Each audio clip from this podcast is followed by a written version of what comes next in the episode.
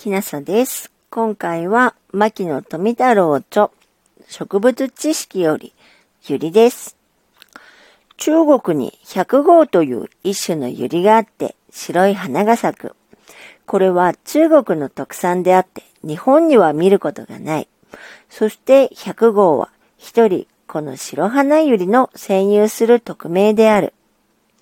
百号とはその地下の球根に多くの鱗片があって想像と重なっているから、それでそう百号というとのことである。ところが日本の初学者は誰でも百号は笹百合であると言っている。しかし笹百合は日本の特産で中国には産しないから、もとよりこの百合に中国名の百号の名があるわけはない。この一点をもってしても、笹百合が百号ではないことがわかる。そして日本ではなお百号を百合の創名のように思っており、百合といえばよく百号と書いているが、それは全く間違っている。日本産の百合には多くの種類があれども、一つも百号に当たるものはない。故に百号を日本のいずれの百合にもそれに対して用いてはならない。世間の女の子によくゆり子があるが、これは正しい書き方ではない。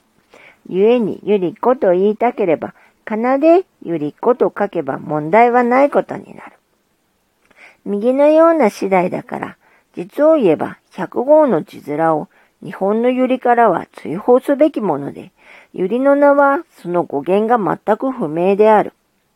また昔はゆりをサイと言ったらしいが、これもその語源がわからない。しかし、ユリの創造語源では、ユリの茎が高く伸びて重たげに花が咲き、それに風が当たるとその花が揺れるから、それでユリというのだと言っていることがある。ユリの諸種は皆出根層である。地下に輪形があって、これが生命の源となっている。すなわち、形容は枯れても、その部はいつまでも生きていて死なない。右、輪形は白色、あるいは黄色の鱗片が相重なってなっているが、この鱗片は実は葉の変形したものである。そして地中で養分を蓄えている役目をしているから、それで多肉となり、多量の澱粉を含んでいるオクラをなしているが、それを人が食用とするのである。右の鱗片が愛用して固まり、玉をなしているその玉の下に創生して髭状をなしているものが百合の本当の根である。そしてなお輪形から出ている一本の茎にもその地中部には真の根が応出して生えている。茎は輪形、すなわち球根から一本入れて着立し、強調な葉がたくさんそれに互生している。茎の梢は多くは分子して花をつけているが、花は皆美しくて高貴のあるものが少なくない。そして花は上向きに咲くものもあれば、横向きに咲くものもあり、また下向きに咲くものもあって、皆証拠を有している。花は花外が6辺あるが、それが内外2列をなしており、その卒列の3辺が学辺であり、内列の三辺が花弁である。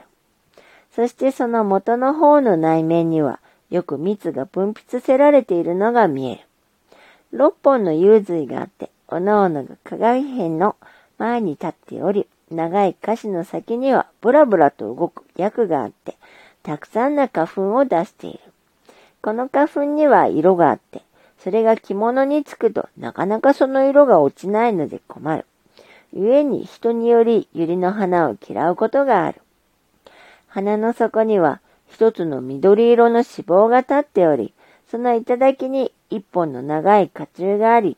その末端はすなわち中東で三次形を呈し、年活で花粉を受けるに都合よくできている。右のように花の中にある脂肪をば、植物学上では上位脂肪と言っている。百合の花は著しい中売花で、主として蝶々が花を目当てに頻々と訪問する上得意である。それで美麗な過食が虫を呼ぶ看板となっており、その加工もまた虫を誘う一つの手引きを務めている。訪問客、すなわち蝶々は、その長いくちばしを鼻の中へ差し込み、花街の元の方の南面に分泌している蜜を吸うのである。その時、その虫の体もくちばしも薬に触れて、その花粉を体やくちばしにつける。そして他の花へ飛び歩いたとき、そのつけてきた花粉を粘着する種髄の中東へ知らず知らずつけるのである。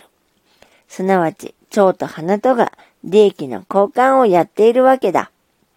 こうしてユリは脂肪の中の卵子がはらみ、後種子となって子孫を継ぐ元いをなすのである。たくさんあるユリの種類の中で、最も普通で人に知られているものが鬼売りである。これは中国にも産し、剣丹の名がある。それは加害片が反感し、かつ赤いからである。この鬼売りの球根、すなわち輪形は白色で食用になるのであるが、少しく苦味がある。このユリの特徴は、溶液にシュガを生ずることである。これが地に落ちれば、そこに種苗が生ずるから、繁殖さすには都合が良い。また、この鬼売りは、大畑に作ってあるが、なお諸々に野生もある。面白いことには、東京地方へ旅行すると、農家の大きなわらぶき屋根の高い胸に、鬼売りが幾株も生えて花を咲かせている風情である。鬼売りの花は通常一重であるが、時に八重咲きのものが見られ、これを八重天外と称するが、天外よりは鬼売りの一名である。牧野富太郎著植物知識からゆり前編でした。あなたが聞いてらっしゃるのが夜でしたらよく眠れますようにおやすみなさい。